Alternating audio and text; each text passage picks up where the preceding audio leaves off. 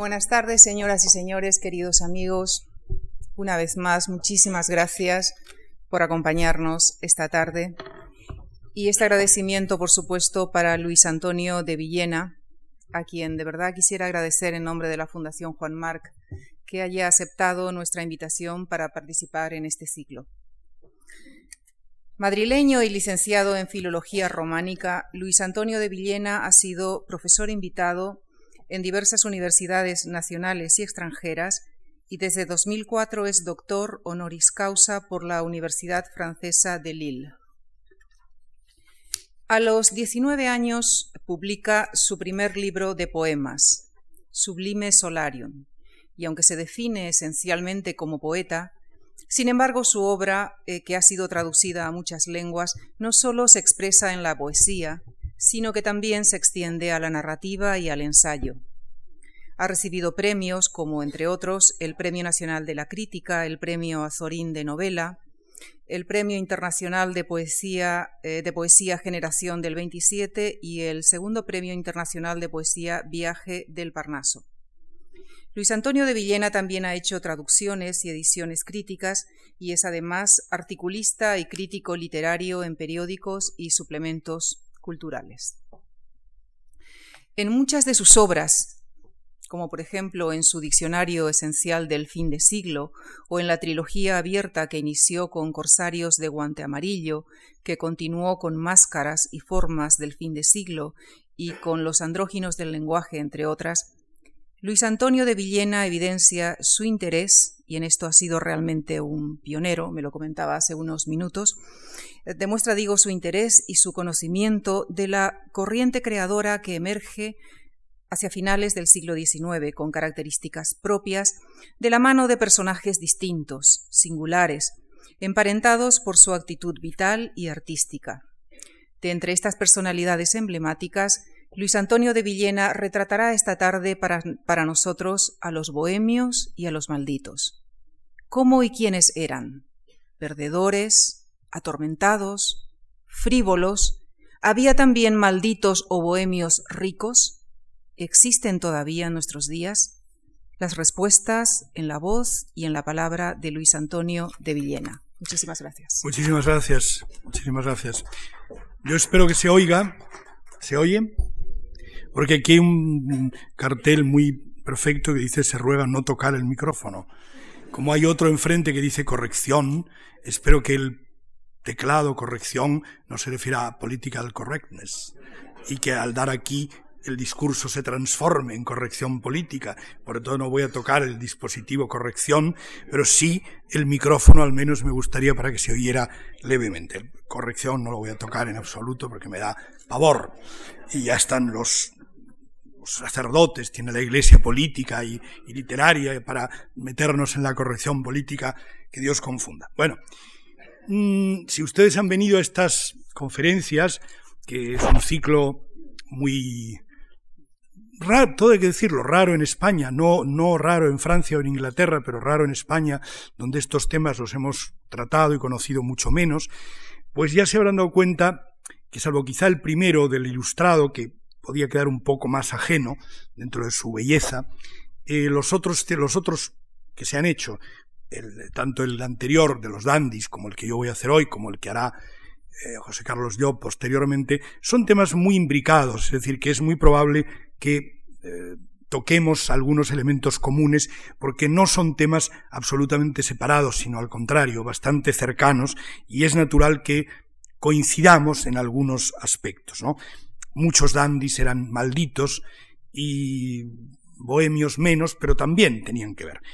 En principio, todo este mundo es un mundo que procede, tanto el dandy como el bohemio, como el esteta, que es un mundo quizá que se ha olvidado, bueno, porque se dice a los, los que próximo va a haber, los estetas, los que buscan la belleza, los amantes de la belleza, no es siempre el esteta un, exactamente un buscador de la belleza o el coleccionista de belleza no es un esteta, pero son temas cercanos. Todos estos temas son temas que proceden del siglo XIX, tal como, los, tal como los vemos hoy y tal como hoy siguen de alguna manera, con muchos cambios, siguen proyectándose y avanzando, son temas forjados en el siglo XIX y forjados bajo la égida del romanticismo. Es decir, que todos ellos tienen que partir del romanticismo y del, eh, de la revolución romántica, que claro es, aquí viene por eso he dicho, son temas muy comunes en ciertos países de Europa, menos comunes en otras.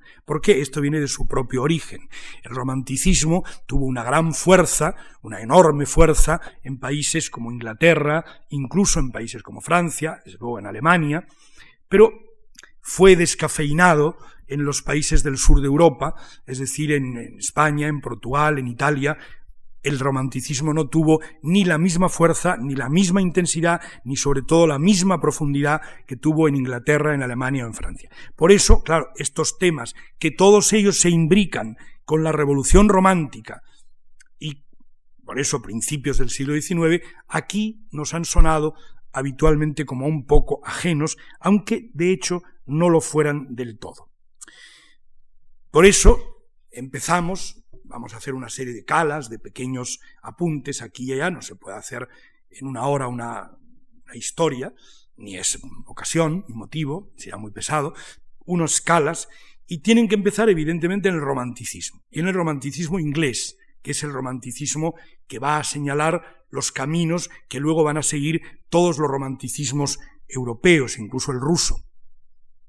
Y ese romanticismo parte de una teoría esencial, que no lo tenían otros románticos. Hay, digamos, unos románticos del bien, como Chateaubriand, que era un hombre, un hombre eh, digamos, de derechas, por decirlo en términos actuales, que era romántico, pero que creía, como en España Cecilia Boldefaber, creían en la historia, creían en un romanticismo conservador. La mayoría de los románticos genuinos querían, creían o y, creían en un romanticismo transgresor, un romanticismo que supusiera no una revolución, sino una rebelión. Por eso lo vio muy bien el famoso libro de Albert Camus, L'homme revolté, el hombre rebelde. la esencia del romanticismo no es la revolución, la revolución que luego hizo después de la francesa, la revolución bolchevique, la revolución ahoga la rebelión. Esto es una frase del propio Albert Camus. La revolución ahoga la rebelión. Y lo propio del hombre inconforme, del hombre que no está contento con la sociedad en que vive, del hombre que vive que busca cambiar, es la rebelión y no la revolución porque la revolución se convierte en una iglesia y lo que se trata aquí es lo contrario de una iglesia, un, mundo mucho más libre. Por tanto, ahí es evidente empezar con Inglaterra, eh, donde se da los dos primeros personajes de, esta, de este mundo. Eh, dos personajes que evidentemente son dos malditos. Uno es uno personaje del siglo XVIII, aunque luego vive muchos años, muere en 1844, muere ya muy entrado el siglo XIX, pero su época triunfal es final del siglo XVIII, que es William Beckford, el autor de Batek, un cuento romántico eh, y en el fondo muy biográfico, porque él está contando, bajo la historia de un califa oriental, eh, una fiesta que había hecho. Una fiesta. Eh, William Beckford es un hombre muy rico, aristócrata, que tiene una famosísima mansión que se llama Hill, que tiene una enorme torre neogótica. el pobre tiene la desgracia Mm, que parece que anticipa el soneto de Nerval eh, de la Tour abolie, eh, Suis le ténébreux, le bève, le, eh, le, le prince d'Aquitaine, la Tour abolie, esa gran torre gótica de Founhill siempre se caía. Había un momento en que se caía.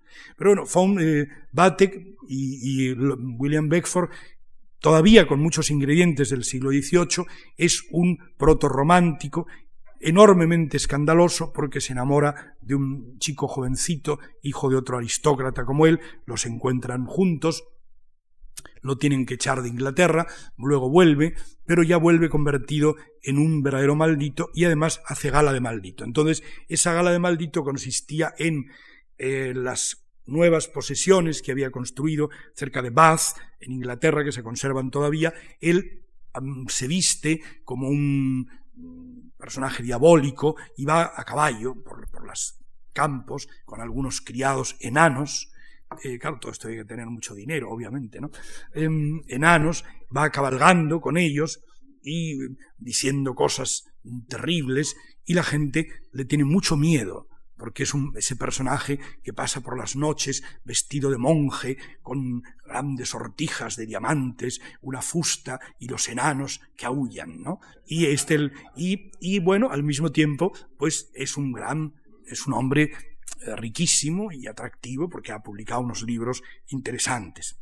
Bueno, Lord Byron, que es el gran mito del romanticismo europeo, Lord Byron gestó toda la idea del romanticismo europeo, no la literatura, la literatura la gestaron otros, porque Byron escribía lo que hoy llamarían, bueno, lo que llaman en inglés verse novels, o sea, novelas en verso, y las novelas en verso no están de moda actualmente, de forma que la obra literaria de Byron, salvo algunos poemas de tipo lírico, nos resulta un poco extraña hoy día, pero sin embargo la actitud de Byron, su actitud vital, es exactamente la actitud del romanticismo.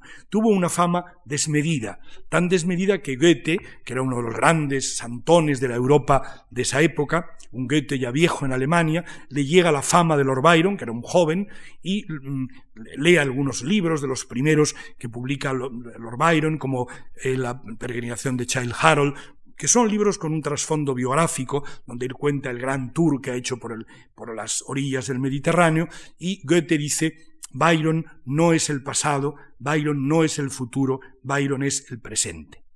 Esa frase de Goethe se convierte en un prototipo de lo que debe ser el romanticismo. Al romanticismo no le importa el pasado porque quiere terminar con el pasado, no le importa el futuro porque no sabe qué va a ser del futuro, le importa el presente, es decir, el, el iket nun, vive ahora, un poco en el sentido renacentista, ¿no? Dido non c'è certezza, como decía Lorenzo el Magnífico vive ahora porque lo que vaya a ocurrir mañana no lo sabemos. Eso Byron lo practicó muy bien. Claro, Byron también era Lord, era Lord Byron. Era un Lord que era cojo porque su madre había sido muy puritana, decían, la madre había sido muy puritana cuando él nació. Y entonces, en las contracciones del parto, por puritanismo, mm, se contuvo, se contuvo un poco, se contuvo un poco y eso hizo que el pie del niño saliera torcido. Es decir, Byron no era cojo, sino que una de las contracciones de la mamá le dejó un pie torcido. Y con ese motivo él, caminaba pues con una leve cojera, leve, y bueno, eso le dio también un, una aura especial. Em, comentábamos ahora hace un momento que el caso de Byron es muy singular porque Byron fue enormemente conocido en una época en que los medios de comunicación, los medios, los, que ahora llamamos más media, no existían o apenas existían, eran elementalísimos, Byron solamente con las litografías que aparecían en sus libros, vendió tantos, que llegó a ser verdaderamente conocido. Era un caso, casi diríamos, de prensa del corazón.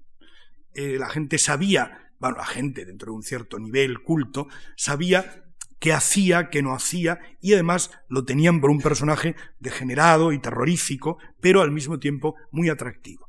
Primero porque había sido un hombre muy atractivo, que tuvo cosas completamente contemporáneas. Eh, Lord Byron fue el primer escritor que sepamos que cultivó la dietética, es decir, hizo régimen para no engordar. Y todos los días se medía la cintura para que no creciese la cintura y a partir de los 24 años no dejó que le retrataran. Por eso no existe ningún retrato de él superior a 24 años, aunque murió con 36. Probablemente con 36 ya estaba gordo. Pero él no dejó que le retrataran más que joven. Quiso pasar a la posteridad como joven y así pasó.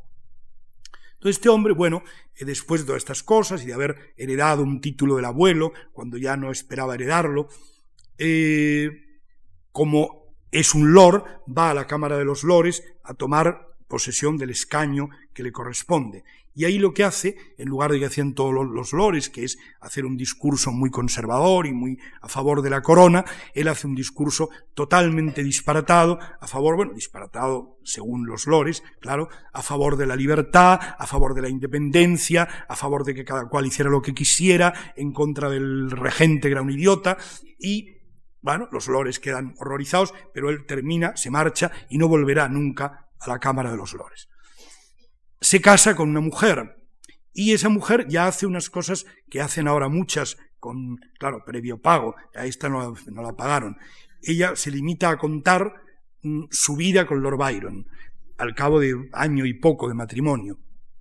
Y lo que viene a contar es que él es un degenerado, que él le obliga a hacer cosas sexualmente incorrectas, como, el, como lo que se llama, vamos a ser muy finos, el coito more ferarum, o sea, así por detrás, digamos, em, eh, que además la obliga a hacer tríos y que además uno de los tríos es con su hermanastra, porque Byron estaba muy enamorado, no de su hermana, como se suele decir Augusta, sino de su hermanastra. Pero bueno, claro, todo esto a la mujer le parece terrible, todo esto se cuenta, empieza, claro, a difundirse esa mala leyenda de Byron, luego él tiene otra relación con una mujer llamada Caroline Lamb, Lady Caroline Lamb, Lady Caroline Lamb a su vez escribe un libro, Glarnavon, donde cuenta con nombre fingido todas las también las eh, maldades y las, y las mm, cosas terribles de Byron, pero siempre son cosas de tipo moral. Es decir, el romanticismo aspira a una revolución moral, busca la revolución moral, la gran libertad moral. Lo de la política, es decir, el quién gobernaba, quién era el rey, quién era el jefe de gobierno, todo eso Sí, hombre, influía, pero mm, la verdad es que quedaba bastante secundario al lado de la moral.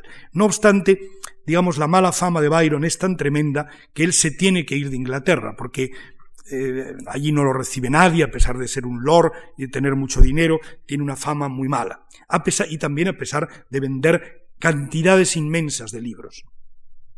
Y, curiosamente, Parece que la última noche que pasa en Inglaterra, antes de tomar el barco que le lleva a Europa, vamos al continente, tiene la casualidad de ir a, una, eh, a una, un hostal donde él ve que está en el libro de registro que está durmiendo Beckford, al que hemos dicho antes, el de, de las torres, ¿no?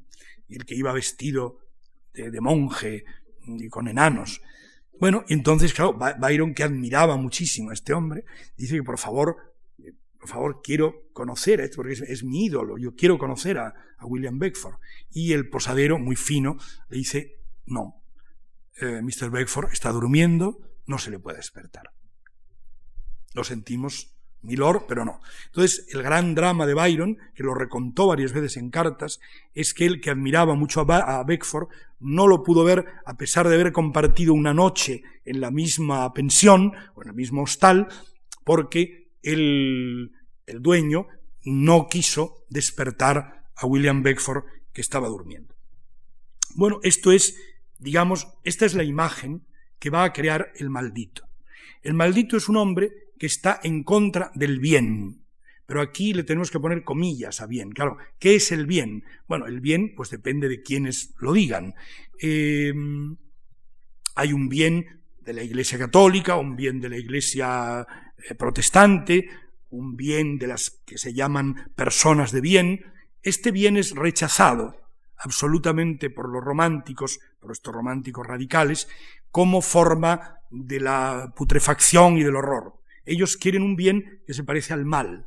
Por eso sale tanto Satán. Satán se convierte, primero Satán es, no es el demonio de los infiernos medievales con rabo y cuernecitos, no, Satán es el, sentido etimológico de la palabra, el más bello, Luzbel, el más bello de los ángeles. Satán es un, un muchacho guapísimo. Entonces el Satán que aparece en el romanticismo es un ser perfecto. A ese es al que hay que hacerse amigo y no de los papas y compañía que son unos sinvergüenzas. Entonces, ahí viene este cambio, que en realidad lo que ellos llaman mal es una forma de bien, pero una forma distinta de bien, y ellos llaman, y a lo que llaman bien, que es a lo que ya la sociedad consuetudinaria llamaba bien, eso es el mal. Por lo tanto, hay un cruce. Claro, el que adopta el mal como ética y como estética ese es el principio, el maldito. La palabra lo dice. Es maldito porque es una persona que acepta el mal, se enorgullece del mal y quiere construir una sociedad en el mal, que para él es el bien. Lo cual le, relaciona, aunque a veces no lo supieran, con unas herejías medievales, por ejemplo, perdón, los cátaros. Los cátaros de la Edad Media, cátaro en griego significa los puros, eran unos gentes que creían que en el, en el mundo había habido dos creaciones, la creación de Dios y la creación del diablo. Nosotros vivíamos, vivimos en la creación del diablo. Por tanto, lo que hay que hacer es intentar cuanto antes destruir esta creación, que es mala, es radicalmente mala, para lo cual no tener hijos, es básico no tener hijos, y entonces todos pasaremos a la creación del bien, que es la otra, la que no vemos. Sin quizá pensar en los cátaros, esto es una cosa que está dentro del mundo mm, del maldito romántico. Es decir, crear un mundo diferente, un mundo basado en otra moral, un mundo mucho más libre, donde se execra todo lo que los poderes establecidos consideran bien y se enaltece todo lo que los poderes establecidos consideran el mal. En ese sentido yo creo que es bastante claro. Eh, Lord Byron tuvo mucha amistad con otro gran poeta romántico que fue eh, Shelley. Shelley, Percy. Shelley, era ateo, hizo siempre gala de ateísmo, pero mm, de alguna manera no llegó a vivir tan, tan como Byron, quizá porque Byron tenía más dinero y Byron hacía estas cosas. Si alguno ha visto una película muy bonita que yo le recomiendo de Gonzalo Suárez, que se llama Remando al Viento, es una de las películas donde está mejor retratado el clima romántico de Byron. Como Byron tenía mucho dinero, bueno, pues estuvo en Italia, vivió mucho tiempo en Italia, pero cuando se trasladaba de un palacio a otro, rodeado de criados y de chicas y chicos, porque iba hacia de todo, además llevaba, por ejemplo, en jaulas osos, jirafas, eh, porque claro, si llegaba al palacio tenía que dejar los osos por ahí sueltos, los guacamayos, las jirafas, porque uno no podía vivir estéticamente como un ridículo. Tenía que tener guacamayos, jirafas, leones, todos sueltos por allí, mujeres que tocaban la guzla, eh, chiquitos que se bañaban en el harén, todo esto eran cosas muy normales, ¿no? Como es lógico, eran cosas muy normales. Solamente nuestra idiotez contemporánea nos ha hecho ver que esto no es normal. Esto es muy normal, tener en la casa jirafas, pues ¿por qué no? Va a tener una jirafa uno casa, una cosa muy bonita. Si es demasiado alta, bueno, pasémoslo a un guacamayo, pero es muy bonito tener allí y uno levantarse por la mañana y darle, darle unos trozos de, cucarachas o de, lagartijas a que coma y hablar con la lechuza que está en una jaula y echar pienso a los, a los escorpiones que están en un terrario, todo esto era totalmente normal. Claro, Byron, ese malditismo, tuvo muchísimos discípulos. Primero, era un hombre tan conocido dentro de un, orden que los propios ingleses, un turismo, digamos, elevado inglés, iba a verlo. Un asunto absolutamente contemporáneo. Vivió mucho tiempo en Venecia, en el Palazzo, en el palazzo Mocénigo, y los turistas iban por allí cerca a ver si le veían. Él estaba harto de que le fueran a ver y hacía numeritos como por ejemplo se ponía a nadar, era un gran nadador, se ponía a nadar en el canal, suponemos un poco más limpio que hoy, y nadaba en el canal o se dejaba hacer lo que se llama hacer la plancha, tirado para atrás, fumando un puro. Y le decían, bueno, ¿por qué, milord, qué hace usted así? Y él decía, contemplo las estrellas. Es muy importante para ser un maldito tener siempre una frase admirable que decir que deje al otro descolocado. Entonces, haciendo la plancha, ¿qué hace usted, milord? Contemplo las estrellas. Eh, bueno, entonces, claro, la gente lo veía, quedaban horrorizados, como es natural, los buenos, los buenos burgueses quedaban horrorizados para gusto de Lord Byron, que lo que quería era que se horrorizasen, como es lógico. Tuvo, como digo, un éxito inmenso y tuvo una gran cantidad de, de, discípulos, algunos muy notables. Por ejemplo, Pushkin, el gran poeta de Rusia, no es más que un discípulo de Lord Byron. Eh, Fóscolo en Italia es un discípulo de Byron. En España nos tenemos que quedar con Espronceda, pero bueno, no está mal. Eh, el Diablo Mundo o el Estudiante de Salamanca nunca se hubieran escrito sin que Espronceda, que estuvo exilado en Londres porque era liberal, hubiera leído los poemas de Byron, poemas narrativos que, por ejemplo, llevaron a un gesto byroniano, que yo he conocido hace poco. Un académico me dijo, tú sabes, no sé, hablábamos de palabras, y me dijo, eh, bueno, en el diccionario existe hace mucho tiempo la palabra chaval, que era una palabra argótica, la palabra de la calle. ¿Por qué existe en el diccionario actual la palabra chaval? Pues, tengo idea, bueno, será corriente. Sí, pero la utilizó Espronceda aparece mucho en Espronceda como una palabra coloquial. Entonces los académicos, ya cuando Espronceda se murió, naturalmente la adaptaron como una palabra digna porque aparecía en el vocabulario de Espronceda, siendo así que había sido una palabra de la calle. Bueno, estos son los grandes continuadores de Byron. Hay un tipo de maldito que tenía más que ver con el simbolismo, que en parte coincide en la época, que sería el norteamericano Edgar Allan Poe, del que hemos, celebramos en estos días su bicentenario del nacimiento.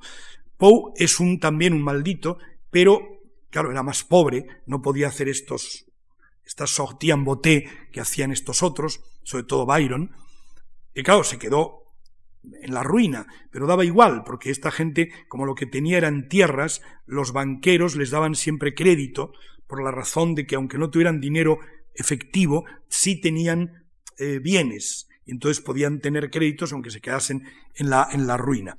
Bueno, Byron terminó, como ustedes saben, aparte de toda esa, vida, la vida de Byron es una novela, se han hecho, de hecho, muchísimas, yo mismo he hecho una, se llama El, eh, el burdel de Lord Byron.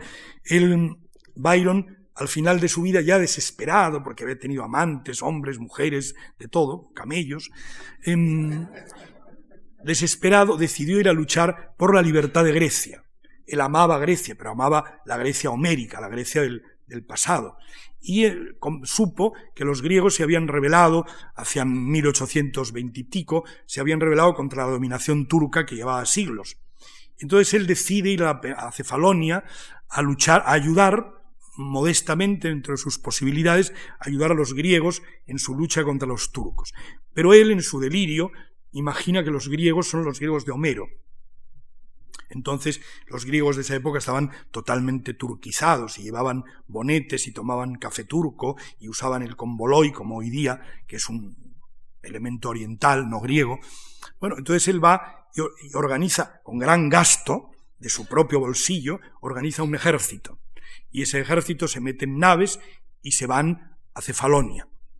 Y al desembarcar en Cefalonia, él se ha hecho construir lo que él llamaba un casco homérico, que era un casco lleno de plumas, un casco con, un airón de plumas tremendo, y él se baja del, del, del, barco al llegar a Cefalonia, entre los aplausos de la multitud griega que no había visto en su vida ese casco, eh, se baja entre aplausos, pero comprende que aquellos vestidos así, con bonetes y vestidos un poco a la oriental, mal podían ser los griegos que él buscaba. Cual queda muy decepcionado, a no ser por un jovencito griego que le ayuda.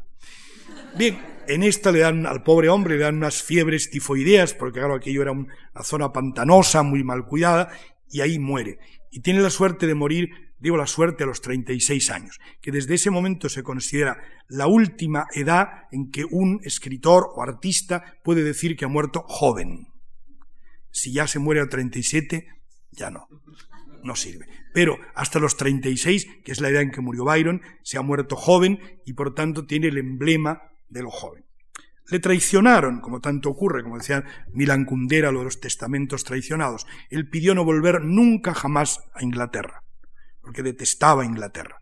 Volvió ocho días después porque en Inglaterra, al contrario, sobre todo una vez muerto, le consiguieron maravilloso, le metieron en un sepulcro y se lo llevaron a Londres, donde está enterrado en la cripta de hombres ilustres, cosa que él le hubiera horrorizado. Pero bueno, ese es realmente el prototipo del maldito. Claro, de un maldito Preguntaba, ¿con dinero? Sí, sí, claro, con, con, mucho dinero. Pero también ahí nace el romanticismo negro, porque el romanticismo negro, como en Poe, con el cuervo y todas estas cosas, es la idea de un romanticismo que se alía con el mal, y por tanto aparecen todos los elementos que la tradición ha atribuido al mal, a veces sin motivo, porque va a ser el pobre cuervo una imagen del mal. Pero bueno, eh, entran todos esos juegos eh, que crean van a crear a partir de ahí, hombre, con cambios en la vestimenta y con cambios también en el avance de la propia cultura, van a crear el maldito finisecular o el maldito de entre siglos, como se llama hoy día a esa época entre finales del XIX y principios del XX, que están bajo la égida de la estética simbolista, y ese es el momento, si podemos dudar que tuviéramos malditos en la España romántica, alguno hubo, pero menos, quizá el duque de Osuna, que era un locatis, y el duque de Osuna, no maldito, pero fue una especie de dandy estrafalario para, para terror de don Juan Valera, que fue su ayudante, era, su, era secretario del duque, y el duque, que era un disparatado, arruinó de hecho a la familia mm, Osuna, a pesar de que eran riquísimos, el duque que fue embajador en muchos sitios, por ejemplo, fue embajador en San Petersburgo, y llegó con una capa de, de martas cibelinas llena de insignias, de brillantes, de condecoraciones, y como llegó tarde, se sentó en el suelo, puso la capa y se sentó. Al terminar la ceremonia delante del zar, se marchó. El ujier fue corriendo a decirle, señor duque, se ha dejado usted la capa. Y él dijo, un grande de España nunca se lleva la silla en que se ha sentado. El Augier se quedó con aquello y esto les costaba a la familia pues verdaderos dinerales porque el, el, duque hacía disparates que por cierto se pueden leer en las cartas de Valera, que Valera se dedicaba a contar en cartas todo lo que hacía el duque completamente extrañado y en un libro muy bonito que hizo un pariente de Marichalar que se llama Riesgo y Ventura del duque de Osuna, donde cuenta todos los de un Antonio Marichalar, que era, creo, tío o abuelo, algo así, del exduque, eh, o exduque relativo, mm, porque fue un hombre muy, muy culto en la época de entreguerras y escribió, por ejemplo, fue el primer traductor de Follner al español y además escribió este libro sobre el duque de Osuna. Bueno, teníamos algún personaje de estos, pero no teníamos verdaderos malditos. Nuestros malditos aparecen a finales del siglo XIX y están ya unidos al mundo simbolista, es decir, al mundo de una poesía nueva, que de alguna manera recoge el legado del romanticismo negro, pero que lo combina con una forma nueva de hacer poesía, que es lo que nosotros llamamos modernismo, pero que tendría que estar metido en la idea del, simbolismo. ¿no?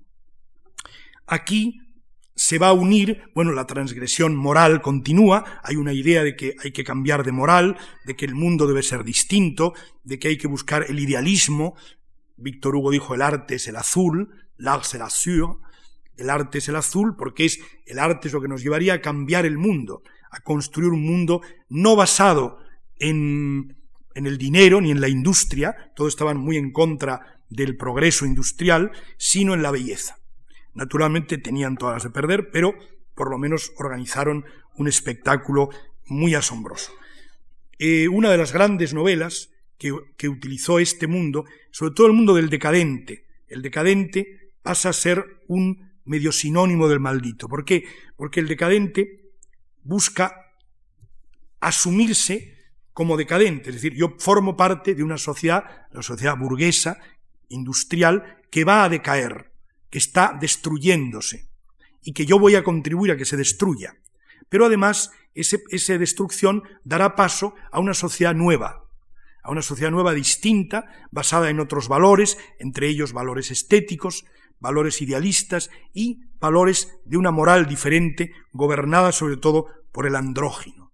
El andrógino se conserva, se convierte a través de los libros, por ejemplo, del, del Pelalam, en el gran mito de la cultura europea del, de finales del XIX. Es decir, la idea de un, de un hombre-mujer, esencialmente hombre, como saben, si no se llamaría ginandra, es un término griego, pero al poner por delante andrógino, es decir, por tanto, andros, la parte masculina, quiere decir que el personaje ambiguo tiene características esencialmente masculinas. Si tuviera características esencialmente femeninas, se llamaría ginandra y no andrógino.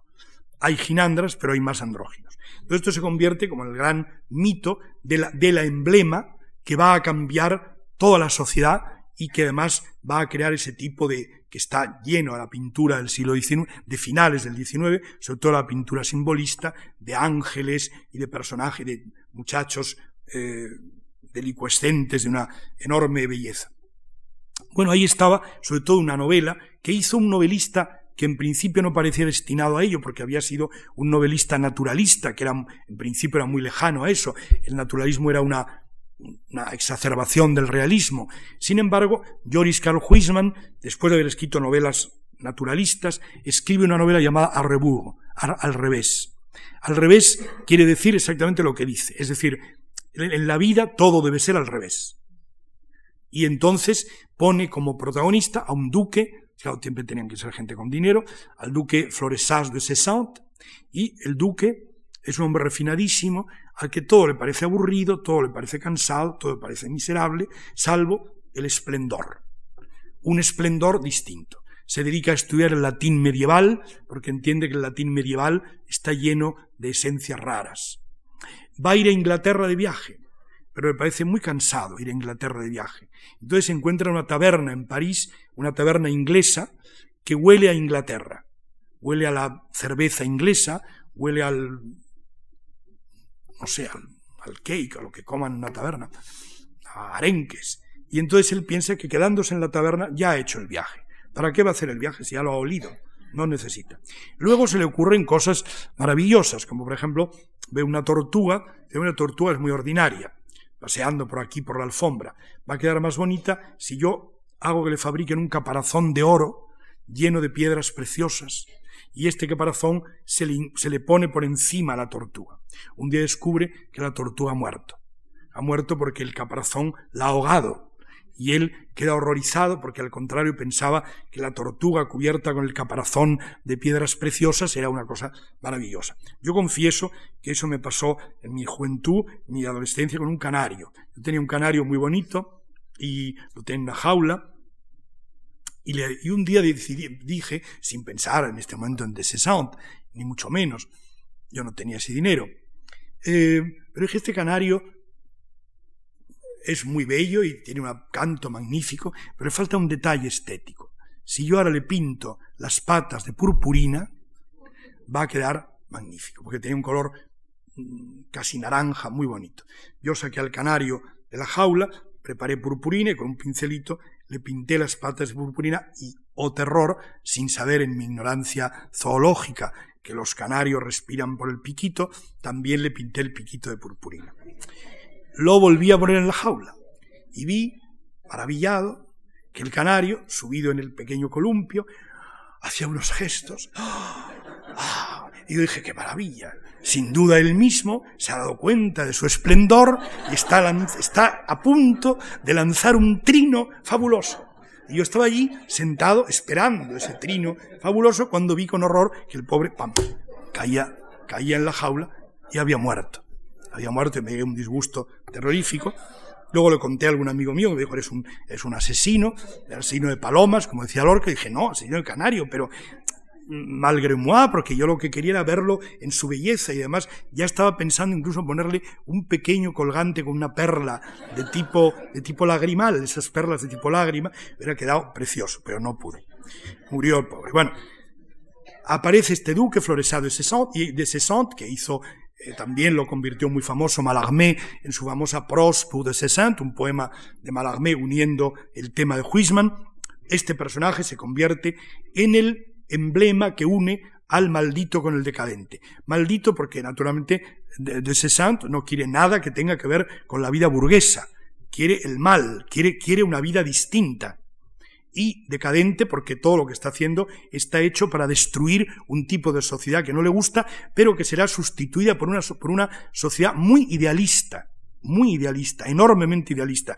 Quizá este es el fallo que tuvieron la mayoría de estos decadentes y románticos y estetas, es que no se dieron cuenta que hacer una sociedad muy estética no es que no fuese o no posible, sino que al no contar para nada con la parte práctica, pues realmente los que eran ricos se arruinaban y los que eran pobres no salían de pobres. Y ahí vamos al, al otro caso. Eh, bueno, en este caso hubo un, se me olvidaba, un personaje español muy notable, muy poco conocido, porque es un escritor regular. Yo he sido uno de los que ha contribuido modestamente a editar alguna cosa de él.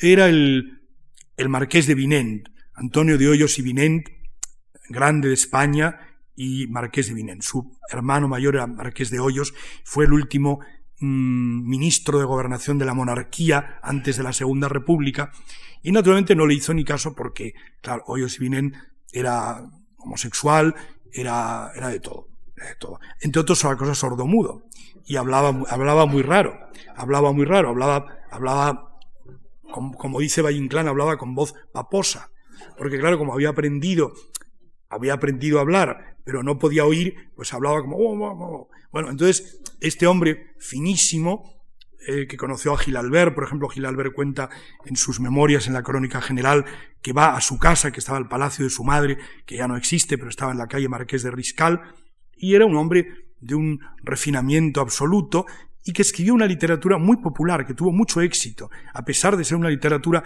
mezclado lo decadente, novelas decadentes, con novelas naturalistas. Generalmente utilizaba un esquema. Siempre aparece un muchacho muy guapo y muy delicado y una chica muy mona y muy fina, pero mucho más, eh, más atrevida que él. Ambos, los dos, que son amigos, deciden hacer una excursión nocturna, lo que se llamaba en francés la tournée de Grand Duc, la, la vuelta de los grandes duques. Los grandes duques, cuando terminaban de cenar en las cazas palaciegas, se iban a los barrios bajos a tratar con la canalla. Era una cosa elegantísima. Tratar con la canalla siempre ha sido cosa de una elegancia total. Em, tener un canalla en casa es una cosa de una delicadeza perfecta. Bueno, este pues hacía esto. Y luego contaba en las, en las novelas, claro, iban a ver, por ejemplo, a, maletillas, en ahora los, los, toreros son todos hijos de ricos, pero en aquel tiempo los toreros eran muy pobres. Iba a ver a los toreros y allí iban a, cafés de cante, donde oían flamenco, había prostitutas misérrimas, eh, maletillas terribles, y ellos que llevaban grandes joyas y las lucían y congeniaban con ellos, todos terminaban por la mañana, tras una noche orgiástica, muertos en un campo por los canallas, decía naturalmente, por, los, por las putas y los toreros que los habían matado, pero ellos aparecían allí pálidos como San Sebastianes, elegantísimos en belleza, y esto solía ser el final de la, obra. ¿no? Bueno, esto curiosamente, que, que en principio estaba pensado para un público muy refinado, que conocía la literatura decadente, en la España de los años 10 y 20 terminó siendo una literatura muy, muy popular. Si ustedes muchos tendrán en casa novelas, lo que se llamaba novelas que se vendían en los kioscos, la novela de hoy, la novela de noche, la novela semanal, estos cuentitos o pequeñas novelas cortas abundan por doquier. Portolo Hoyos había hecho títulos maravillosos. Por ejemplo, tiene una, una novela titulada El sortilegio de la carne joven.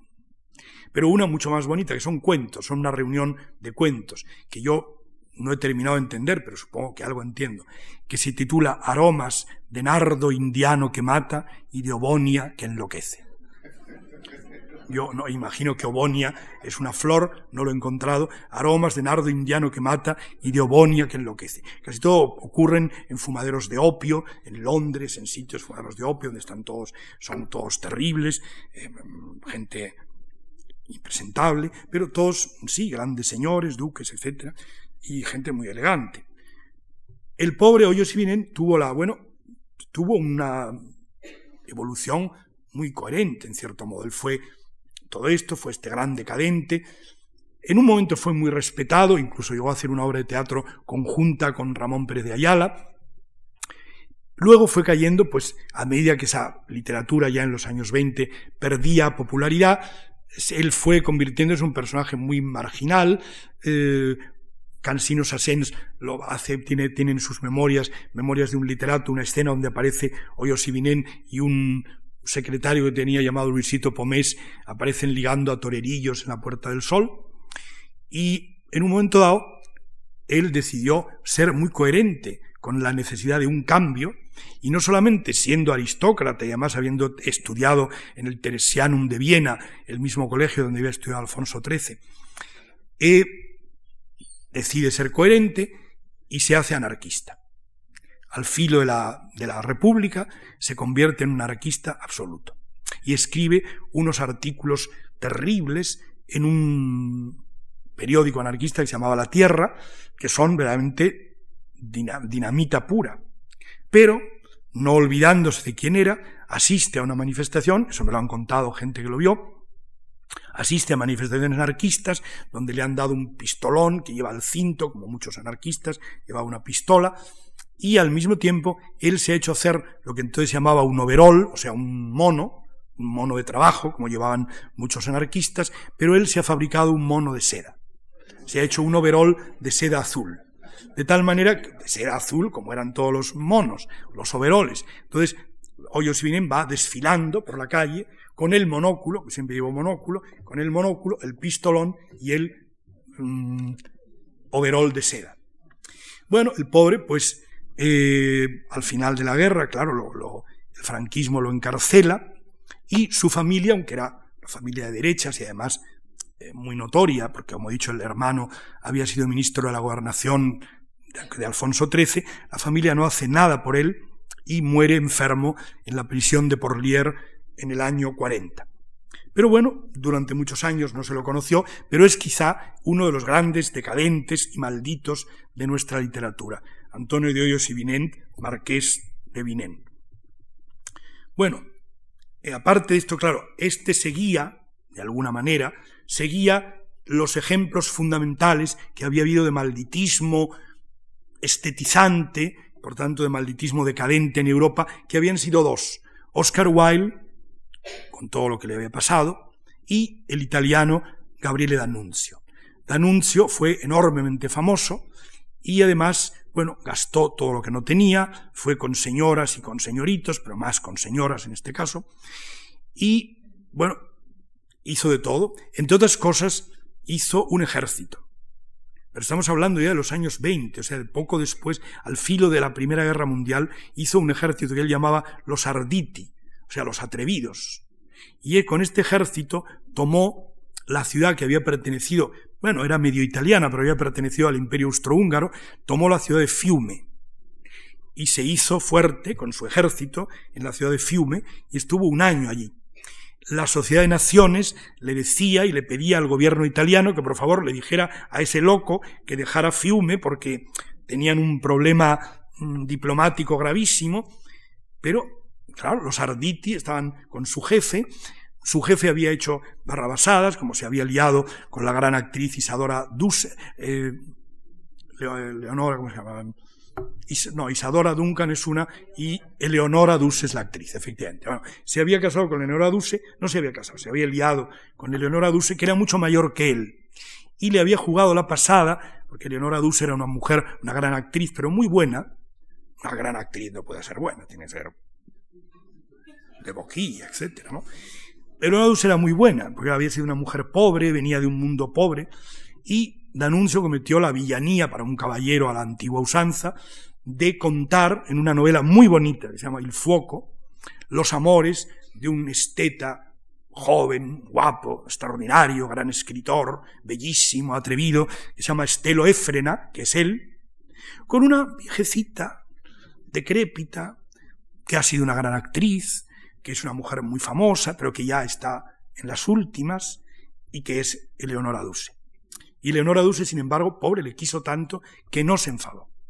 Dejó que la novela Il Foco circulara y tuvo un gran éxito, luego hizo varias después, y Eleonora Duse, bueno, no siguió la relación, evidentemente, pero lo dejó, es decir, no, no le llevó a los tribunales, ni hizo un pleito, ni nada. Bueno, de, anuncio hizo eso.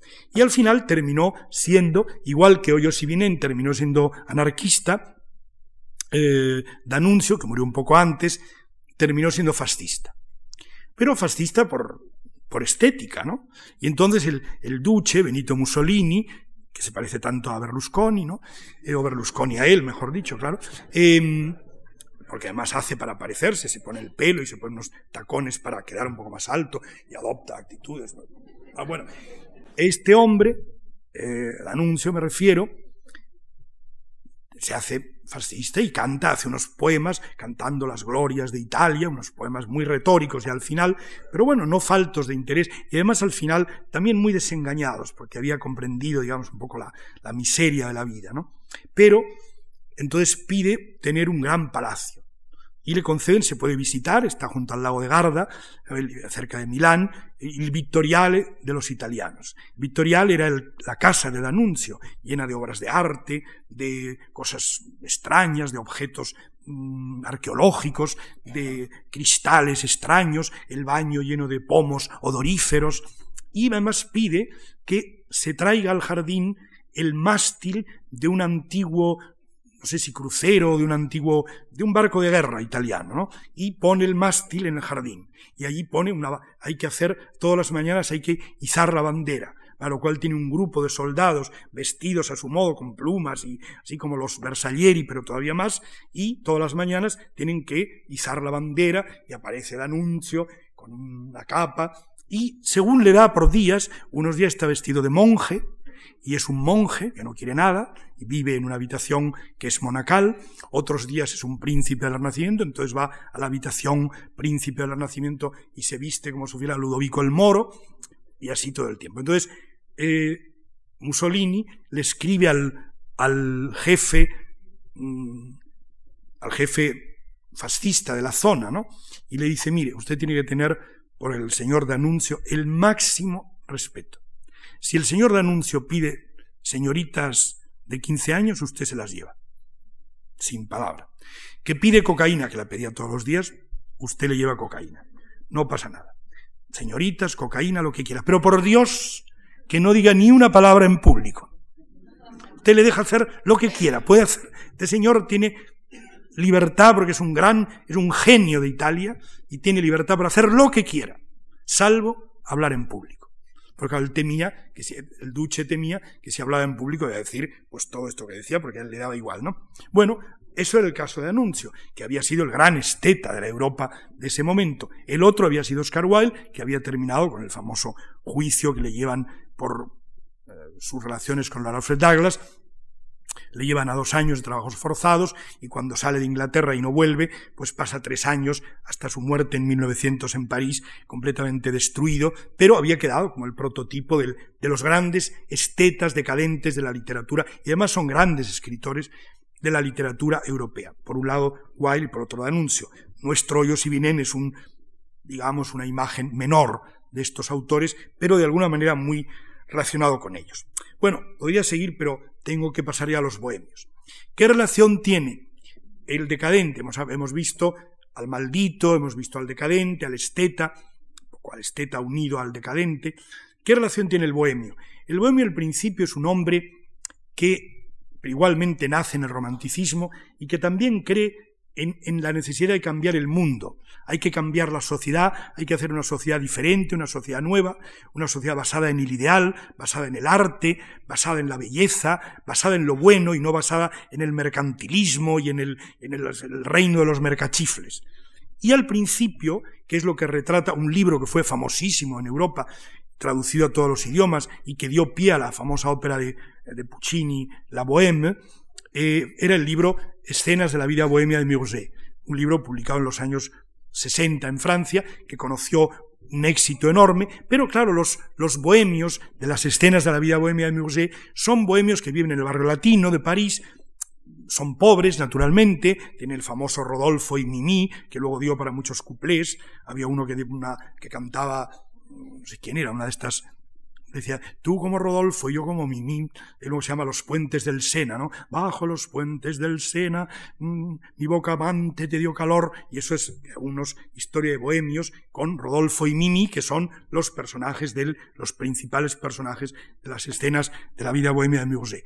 Claro, este momento inicial, los bohemios son seres sí pobres, pobres, que están trabajando por el arte, quieren ser escritores, quieren ser pintores, pero Mm, son como muy cándidos, son, son muy idealistas, viven puramente en el idealismo. Luego aparece un, bohemio que se da cuenta que en el mundo burgués, lleno de los burgueses son unos canallas, y son banqueros, y roban, y todos son ladrones, hay que hacer otra cosa, es decir, hay que ser un poco contrario a esa sociedad, hay que enfrentar esa sociedad. Entonces el bohemio, unido al esteta, se va haciendo un hombre, se va haciendo un hombre, digamos, por utilizar términos muy convencionales, se va haciendo un hombre de izquierdas, se va haciendo mucho menos idealista, se va haciendo más duro, se va enfrentando a la sociedad y termina viviendo, porque muchos, algunos bohemios, digamos Valle Inclán en sus principios, luego termina siendo un gran escritor, pero otros son personajes de cuarta fila que escriben libros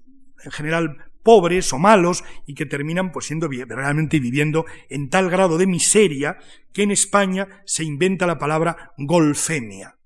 Y cuando a un burgués le dicen, bueno, aquí tiene usted un bohemio, el burgués dice, no, querrá usted decir un golfemio, porque este señor no es un bohemio, es un golfo. Es un golfo que está intentando sacar dinero como puede y la más, la mayoría, acude al monte de piedad, continuamente están ignorando lo que pueden, y se contaba de uno, quizá el más famoso pudo ser em, Pedro Luis de Gálvez. Pedro Luis de Gálvez en algún momento se cuenta que quiso llevar al monte de piedad un besugo. Y ellos le dijeron, pero ¿cómo va, cómo va usted a, ignorar un besugo si el besugo es un, es un bien material y claro, mañana está podrido. No, no se puede darle dinero por un besugo. Él quiso incluso ignorar un besugo. En un momento no sabemos si era su hijo o no, pero llevó un niño, un niño casi recién nacido, muerto, iba por las metido en un cajoncito, iba por las terrazas y por los cafés pidiendo, ¿no? Denme un dinero para enterrar al niño, que ha muerto, ha nacido muerto la criatura divinal. Bueno, este, este personaje, que por otro lado era un personaje gran sonetista, muy buen poeta y prosista regular, bueno, era un poco, había sido, terminó siendo la imagen del, del bohemio desastroso, el bohemio que termina mal, que vive muy mal, que, que además hace una obra literaria abundante, pero en fin, mucho más curiosa que buena, y habría tenido un precedente. Claro, hay también modelos, de nuevo, modelos extranjeros. En esto España pues siempre fue un poco a la cola, iba copiando un poco esos modelos. Pero habíamos, habían tenido, por ejemplo, un Paul Verlaine. Verlaine fue el, el, poeta más famoso de la, de la, Europa de finales del siglo XIX, el más famoso, un grandísimo poeta. Sin embargo, Verlaine murió en la miseria porque vivía en el barrio latino completamente borracho y vivía como podía.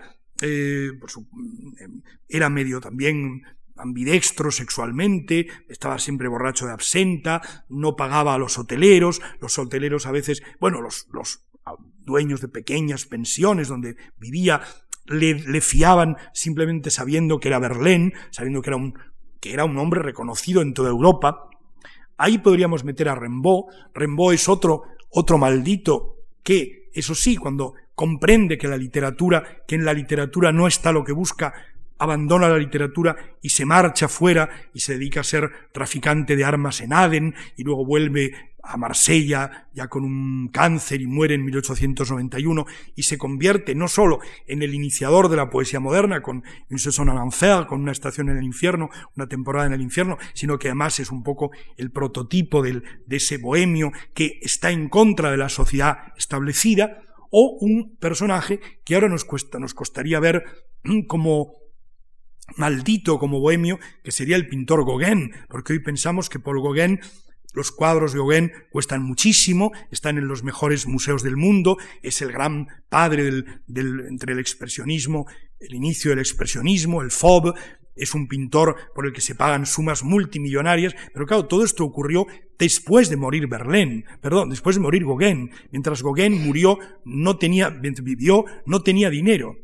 Él hizo solamente dos exposiciones y una de ellas no en una sala, simplemente en un hotel de París, colocó los lienzos en unas sillas y cualquiera que daba un dinero se podía llevar el lienzo que quería, porque él lo único que los había expuesto era para sacar dinero y volver a, a la Polinesia, donde murió. Él quería huir de la civilización, irse a la Polinesia, donde vio que además los curas, tanto católicos como protestantes, estaban destruyendo la civilización polinesia original, porque no les dejaban ir a las mujeres enseñándolas el pecho, sino que les hacían cubrirse por pudor, por un pudor que los polinesios no sabían lo que era.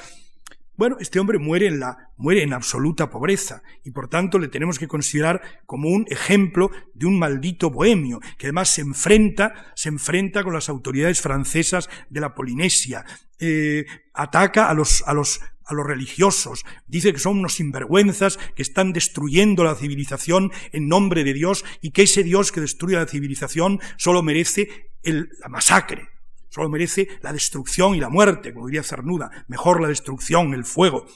Bueno, claro, ese, ese Gauguin hoy no lo sentimos, porque vemos sus cuadros en los mejores museos del mundo y si por casualidad en una subasta, en Sotheby's sale, sale un, un Gauguin, cuesta fortunas. Entonces no nos podemos imaginar que ese hombre que en la posteridad se ha convertido en uno de los grandes valores del arte occidental, en su vida fuera un hombre completamente marginado, que apenas ganó dinero y que estaba en contra de todo y que además tuvo una vida eh, de alguna manera ingrata, ¿no? Bueno, ahí hubo un personaje español que el Alejandro Saba, que este año se cumple el centenario de su muerte, se va a cumplir en marzo. Alejandro Saba había sido un escritor nacido en Sevilla, de, de orígenes griegos, sus abuelos eran griegos, que llega a Madrid y se convierte en un escritor naturalista, que escribe muchas novelas naturalistas, atacando al clero, hablando de las prostitutas, pero luego se va a París porque comprende que París era la capital del siglo XIX en 1890 se va a París, se hace muy amigo de Verlaine, de hecho se conservan poemas que Verlaine le dedica, incluso manuscritos que Verlaine le regala, vive la bohemia del barrio latino, es el que introduce a casi todos los españoles y sudamericanos que llegan a París, les introduce en el mundo literario francés, se convierte en un personaje porque tenía una barba y tenía un aire de gran apostura, se pasea con una, pipa y un perro y se hace retratar con la pipa y el perro para que le vean como un aire magnificente, aunque no tiene un céntimo. Luego vuelve a Madrid y después de la muerte, justamente después de la muerte de, Verlaine, en 1896, poco después, vuelve a Madrid y aquí, curiosamente, un hombre que había escrito tantas novelas naturalistas, metido ya en una, se supone, en una estética nueva, en la estética del simbolismo, no escribe nada, malvive, se ha casado con una mujer francesa, vive en una miseria alucinante y eso lo tenemos una muestra porque es el que sirvió a Valle Inclán para el esperpento Luces de Bohemia. Luces de Bohemia está basado en el final de la vida de Alejandro Saba. Alejandro Saba le llamaban Alex, por eso el protagonista de Luces de Bohemia es Max Estrella, se llama Max, Max igual que Alex. Y realmente Valle Inclán, que admiraba mucho a Alejandro Saba, se, se imagina la vida desesperada de ese hombre, que no tenía absolutamente nada, pero que estaba lleno de sueños de arte, de sueños de belleza, de la creación de un mundo nuevo, de destruir lo que existía para hacer un mundo mejor, más bello, más, más florido en todos los sentidos, y uno ve luces de Bohemia y se da cuenta del terrible espanto que debía ser, que pudo haber sido la vida de Alejandro Saba hasta su final en la total miseria en 1909 y luego publica un libro póstumo que su antiguo amigo Rubén Darío prologó, que se llama Iluminaciones en la Sombra, que se publicó en 1910 y que realmente es la mejor obra y una obra muy notable, a pesar de ser como poemas en prosa, a veces como medio artículos, medio poemas en prosa. Iluminaciones en la Sombra es la gran obra de, de Alejandro Saba, que había muerto en la absoluta indigencia. Frente, bueno, al lado de él, un poco más joven, al que he mencionado Pedro Luis de Gálvez. Pedro Luis de Gálvez escribía sonetos que estaban muy bien, escribía y escribió, bueno, él ya, digamos, él se había admitido a sí mismo como un sinvergüenza. Y por tanto, como se dedicaba al sablismo, es decir, a pedir a los amigos dinero prestado que no los devolvía, contándoles cuentos, tiene un libro que es una gran rareza bibliográfica que se titula El sable. Y el sable no es que hable de, esgrima, sino que habla de las tretas que hay que hacer, que debe saber un buen sablista para poder, mm, bueno, sacar dinero a los amigos o más o menos amigos. Y de él se cuenta una anécdota espléndida, hay muchísimas, donde él un día se presenta, se entera de alguna manera quién es el tocólogo de la Casa Real, y se presenta allí y le dice a la, muchacha o asistenta que le, que le abre, le dice, mira, avise al doctor, vengo de palacio, la reina está de parto. Entonces él sale un médico alarmado, ¿cómo? Dice, ¿quién es usted? Usted es un sinvergüenza, usted es un canalla. Yo acabo de venir de palacio y su majestad no solo no está de parto, sino que ni siquiera está embarazada. ¿Quién es usted? Es un sinvergüenza. Dijo el otro, no, no, perdóneme, yo he dicho que la reina está de parto. O sea, la reina de mi casa, que es mi mujer. No la reina de España, que yo no sé. La reina de mi casa, que es mi mujer.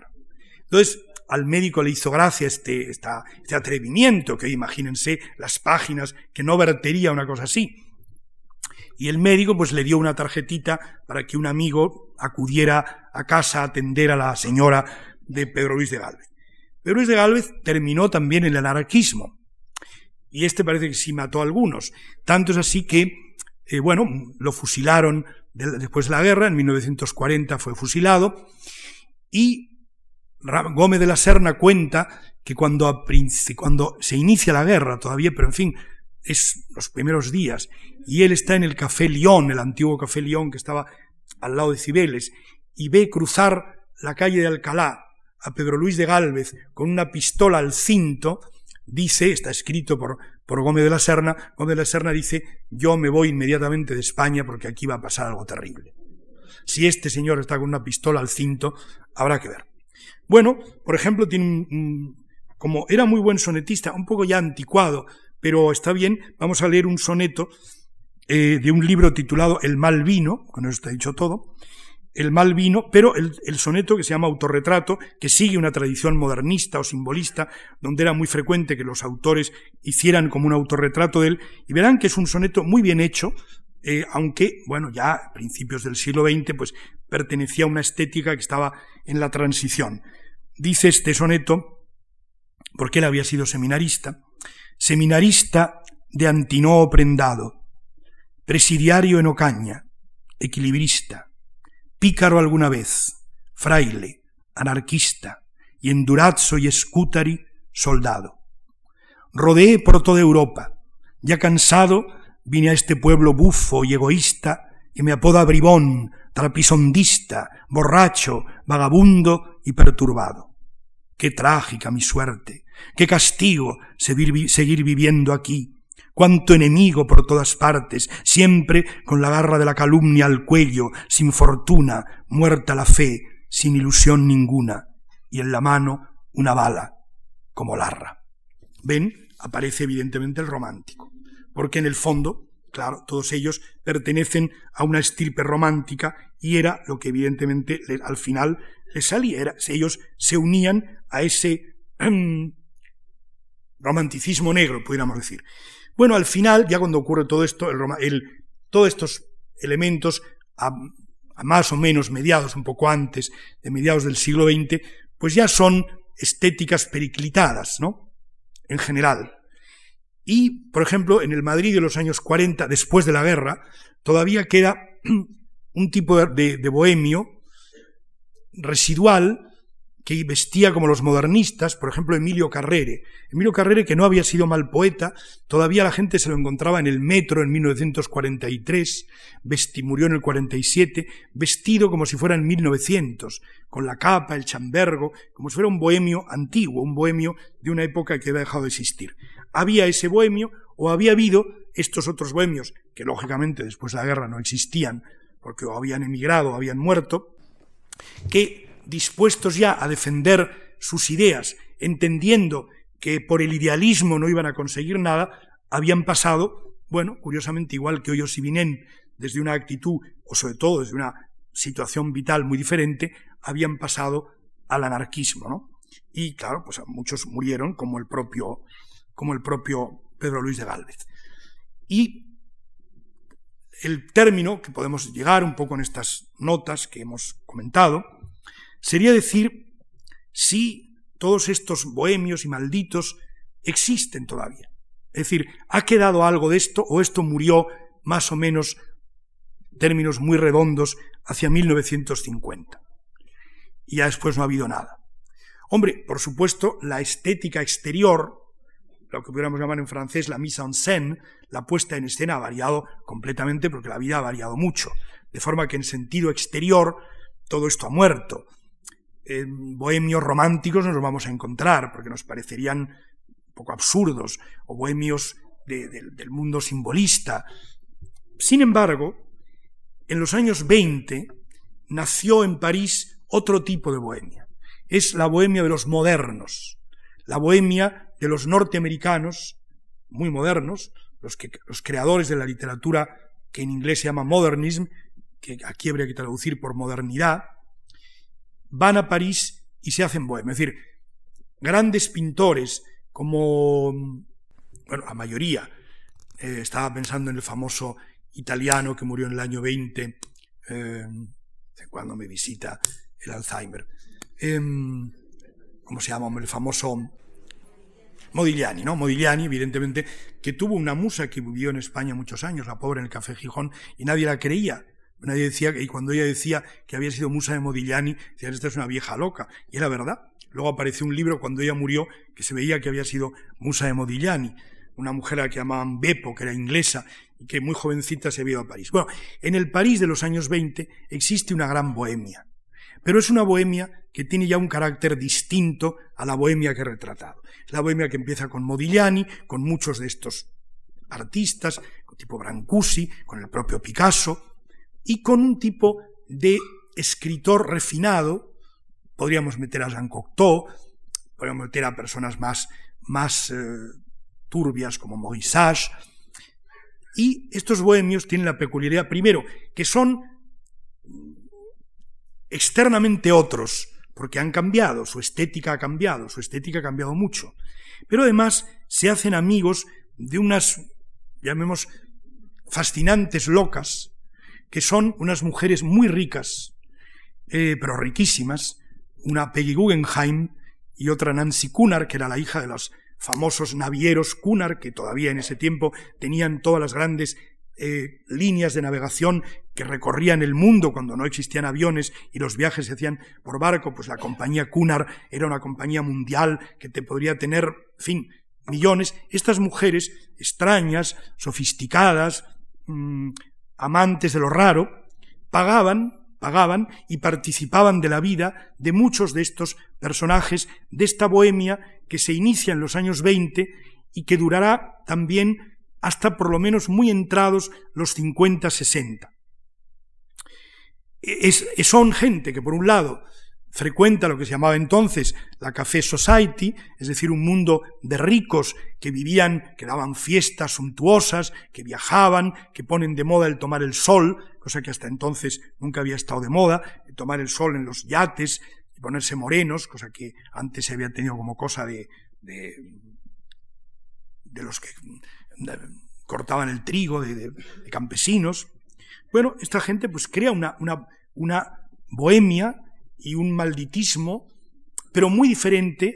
Bueno, quizá si lo analizamos, veríamos que los denominadores comunes son muy parecidos, pero sin embargo la estética externa y la puesta en escena ha cambiado mucho. Y por ejemplo, se daba el caso eh, una mujer muy refinada, que fue en su final amante de André Malraux, eh, Luis de Villemorin. Luis de Villemorin tenía una frase famosa, que yo no sé cómo la aceptaban, que ella decía, acheter oui, payer jamais. O sea, comprar sí, pagar nunca. Claro, hombre, ¿Qué entendemos? Que es que ella iba a unos sitios, no pagaba, y luego aparecía Nancy Cunard y pagaba. Entonces, claro, así se podía, ¿no? Otra mujer que había sido muy famosa porque había sido eh, musa y de hecho modelo de grandísimos pintores, desde Renoir y Degas hasta, hasta Sert, el pintor español, que con el que se casó y siguió utilizando su nombre, aunque se separaron, Misia Sert, que había sido una mujer extraordinaria, que vivía ese mundo, después de la guerra, está mal, está muy pobre, es además morfinómana, y escribe una carta, que se conserva, a una amiga, en 1949 o 50, o poco antes, donde le dice, estoy muy mal, estoy muy pobre, estoy en los últimos, en los momentos peores de mi vida, en un trance agónico, y al final le dice, la semana que viene nos veremos en el Rich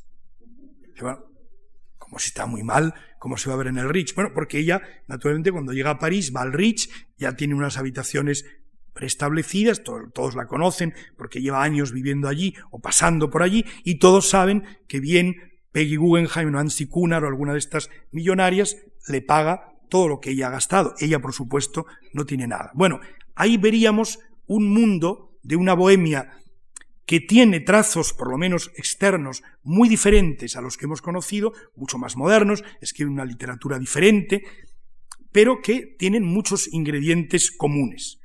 Y realmente tendríamos que decir, bueno, ¿y eso ha quedado? Tampoco ha quedado esa bohemia de los años 20 hasta los 50. Pero luego vemos que sobre todo en los años 60 y 70 aparece un mundo que en América se llamó un poco de la contracultura, ese mundo de cierto tipo de hippies, no el hippie tradicional, pero el, el, tipo contracultural, el tipo que va a Tánger a ver a, Paul Bowles, el que va a Londres, donde todavía vive William Burroughs, eh, los que viven en San Francisco, en barrios especiales de gente bohemia que componen el mundo de la generación beat, que ya son realmente muy modernos, que están metidos en el mundo del droga, sexo y rock and roll, realmente todos estos son personajes y muchos de los que todavía viven, es decir, de, sobre todo rockeros que van vestidos de una manera muy especial, que han muerto de sobredosis, pensemos en, no sé, pues, River Phoenix, Jim Morrison, antes eh, Janis Joplin, todo este mundo, de alguna manera, son los herederos, son los herederos de toda esa tradición del romanticismo negro que había empezado en Lord Byron. Quiero decir que no sería extraño, no hoy, porque ya es como una caricatura, pero hasta los años 70 un heredero de Lord Byron podría haber sido Mick Jagger. Insisto, no hoy, pero porque hoy ya es ah, nada. Pero mientras eso tuvo una vigencia, o un, un rockero actual que intenta vestirse de otra manera, intenta luchar contra los convencionalismos, adopta una manera de vivir muy distinta a la de la sociedad habitual, mm, declara en público valores, valores digamos, valores mentales muy distintos a los de la sociedad dominante, aunque luego utilice el dinero para vivir muy bien, bueno, de alguna manera son los continuadores de toda esa tradición que empieza en el romanticismo con Lord Byron. De forma que, bueno, hoy día habría que estudiarlo, habría que deslindar lo que en efecto pertenece a esa tradición de lo que podría ser solo puras apariencias, o de los que empezaron viviendo en esa tradición como los, como los Rolling Stones, pero actualmente ya no, ya son puramente un producto económico y por tanto hay que quitarlos. Habría que estudiar todo eso, pero vemos que ese mundo se ha transformado mucho, pero no ha muerto. Pero no ha muerto. Y ahí tendríamos, yo creo que es una cosa que está bastante por estudiar, sobre todo en esta parte final, y en general en España, toda esta tradición del bohemio y del maldito, que, con esto termino, hay que tener en cuenta que pese a todo lo que hemos contado, a lo que yo he contado, de elementos que nos pueden parecer perturbadores y negativos, son inicialmente personas que aspiran, aunque luego no lo consigan, no lo consiguieron, aspiran a cambiar la sociedad, a cambiar el mundo, como todo creador, a cambiar un mundo, a, que el mundo se viva de una manera diferente y a estar gobernados por el idealismo, no por el materialismo. Es decir, a vivir una sociedad más rica, más idealista, más plural, con una enorme libertad moral, muy religiosa, pero no muy católica, es decir, donde tiene mucho que ver la religión, por ejemplo, la religión hindú o el budismo, entonces, pero no el catolicismo, que parece una cosa atrasada, y todo eso se ha ido, ha ido viviendo en el mundo occidental, pues como hemos visto en grandes pinceladas, desde el principio del siglo XIX hasta el final del siglo XX. Y no ha terminado. Lo que pasa es que va tomando, claro, va tomando los caracteres que le deja cada vez más estrechos, eso sí, una sociedad que al estar totalmente dominada, y esto sí lo podemos notar, por lo que yo he llamado, bueno, porque llaman, llaman los norteamericanos, la corrección política, esa, esas, esos estereotipos de lo bueno, lo malo, lo que podemos dar cuenta es que simplemente con este somero bosquejo que yo he hecho de todo ese recorrido, nos sería fácil deducir que estas personas han vivido una vida mucho más libre que la que estamos viviendo cualquiera de nosotros. Y es curioso, porque vivían en estados cuyas constituciones tenían mucha menos libertad. O sea, la España de los años 20, la Francia de los años 20, no digamos la Italia de los años 20, bajo el fascismo, teóricamente eran estados que tenían muy poca libertad, que coincidían al individuo casi ninguna libertad, y sin embargo el individuo se la tomaba. Hoy día vivimos al contrario, vivimos estados donde los políticos y compañía no se cansan de hablar de libertad, hablan continuamente de democracia y libertad, en nuestras constituciones, en los frontispicios, está evidentemente siempre señalado la, democracia y la libertad, y luego, cuando llegamos a la hora de la verdad, nos encontramos que el individuo hombre, el individuo, tiene mucha menos libertad que estas otras personas que vivían en épocas donde en teoría había menos libertad. Quizá una de las grandes preguntas contemporáneas, y yo creo que aquí deberíamos dejarlo como una, como una pregunta que quede en el aire, y que ustedes contesten como puedan y sepan, y yo mismo como pueda y sepa, es qué ocurre hoy día en el mundo para que viviendo en teoría con mayor libertad que nunca, en la práctica vivamos con mucha menos libertad que toda esta gente, he contado mil anécdotas. Ustedes imaginen cualquiera de estas anécdotas que yo he contado hoy. Bueno, no solo serían casi imposibles, sino que generarían una bazofia de, de, de periodismo basura, una, auténtica destrucción del individuo por parte de los propios más media, que debían ser los garantes de la libertad y que son los garantes de la falta de libertad. Bueno, algo extraño está ocurriendo en el mundo cuando vemos que realmente por un lado hay un camino y por, por otro a otro, como casi siempre, estamos, y creyendo que vamos por el camino de la libertad y de la digamos, de la, bueno, de la fraternidad, de la igualdad y de que vamos por el camino mejor, en realidad estamos yendo, a mi modesto entender, por el camino peor.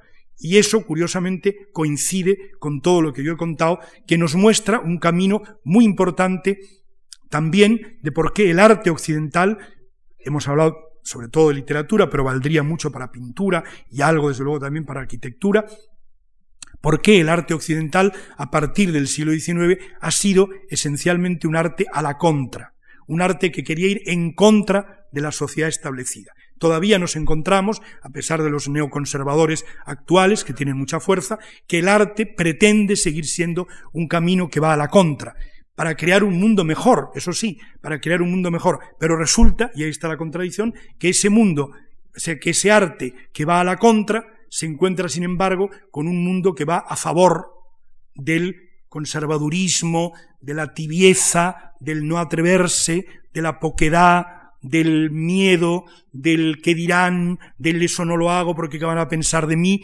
cosas que toda esta gente no tuvo, con lo cual resulta que nosotros hoy día, tan avanzados, resulta que estamos más atrasados que Lord Byron o que sus congéneres. Creo que es una pregunta no pequeña y me permito dejarles con ella. Muchas gracias y buenas tardes.